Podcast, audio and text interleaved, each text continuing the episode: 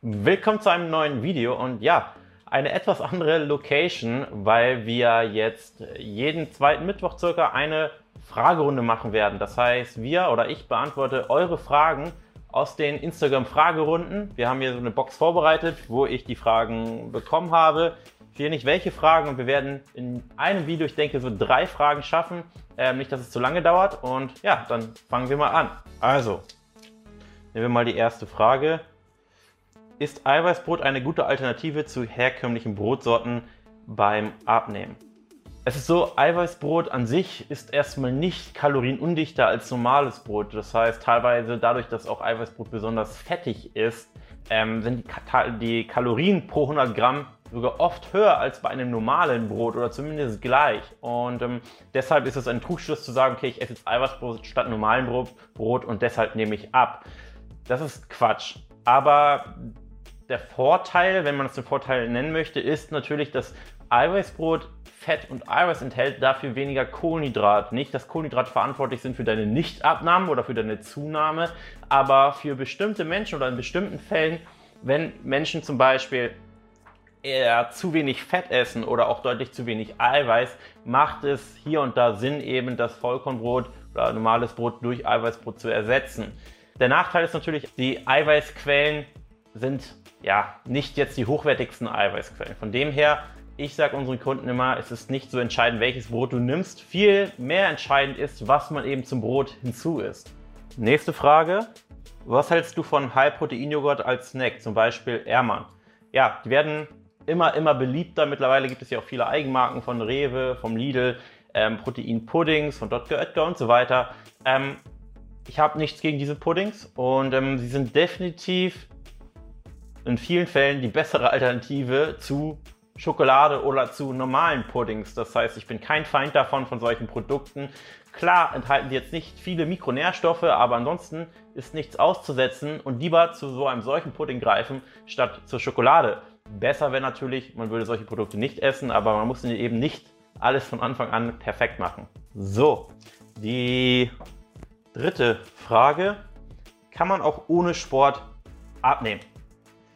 Ja, das ist so die Nummer 1 Regel, die ich, äh, ja, die ich Personen, die bei uns ins Coaching kommen, mitteile, die einen langen, langen Weg vor sich haben. Du musst nicht von Anfang an Sport machen. Du musst gar keinen Sport machen, um auf Normalgewicht zu kommen. Natürlich ist eine oder ist Sport oder eine grundsätzliche Aktivität hilfreich, aber man muss eben erstmal sich auf die wichtigsten Dinge zu fokussieren, auf die Dinge, die einen großen Hebel haben. Und das ist nun mal bei nahezu jeder Person die Ernährung, zumindest bei Personen, die eben viele Kilos zu verlieren haben. Und man kann durchaus, und da gibt es Dutzende Beispiele, hier Anne, Anne Hock, die auch mal im Interview war und ein paar andere aus den Interviews, haben auch sehr viele Kilos verloren und sie haben nicht großartig Sport gemacht, teilweise sogar gar keinen Sport. Zum Beispiel Andrea hat absolut gar keinen Sport gemacht und 20 Kilo verloren, werde ich auch irgendwo hier einblenden.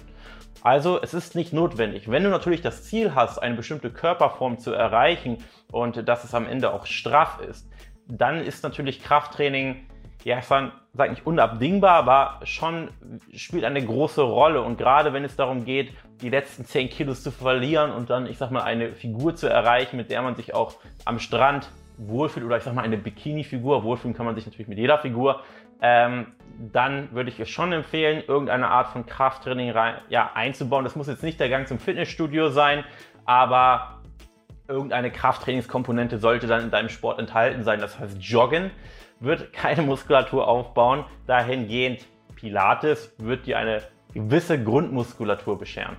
So, ich glaube, eine vierte Frage machen wir noch. Kann ich mit euch abnehmen, ohne dass meine Familie von der Ernährung eingeschränkt wird? Ja, das ist so ein, ein häufiger Zweifel, häufiges Bedenken, ähm, der, der geäußert wird, auch gerade im Beratungsgespräch und ist natürlich so, wenn deine, deine Familie morgens, Mittag, abends Nudeln und Brot isst mit Marmelade und Nutella und mit ähm, Sahnesoße, dann wirst du natürlich nicht genau die gleichen Dinge mitessen. Auf der anderen Seite kann ich dir sagen, sicherlich 50 Prozent unserer Kunden haben ein oder mehr Kinder und sie schaffen es auch sehr erfolgreich abzunehmen. Es gibt für alles Lösungen.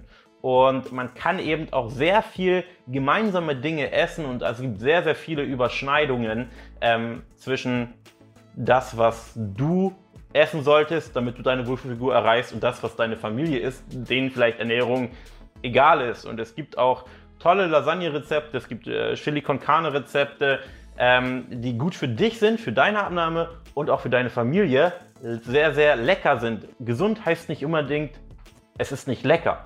Und dann gibt es natürlich auch sehr viele Mahlzeiten, die du alleine bestimmst. Das heißt zum Frühstück oder, zum, äh, oder teilweise auch zum Abendbrot. Wenn es kein warmes Essen ist, wirst du ja für dich deine Mahlzeiten essen und dementsprechend deine Familie, zumindest bei uns im Coaching, wird durch deine Ernährung ganz und gar nicht eingeschränkt. Und ähm, am Ende muss man sich immer bewusst sein, es geht um die Gesamtveränderung und es geht nie um einzelne Mahlzeiten und es muss nicht jede einzelne Mahlzeit perfekt sein, damit du erfolgreich abnimmst. Also, das war die erste Folge QA von euren Fragen von Instagram. Danke fürs Zuhören und wir sehen uns in der nächsten Folge. Bis dahin.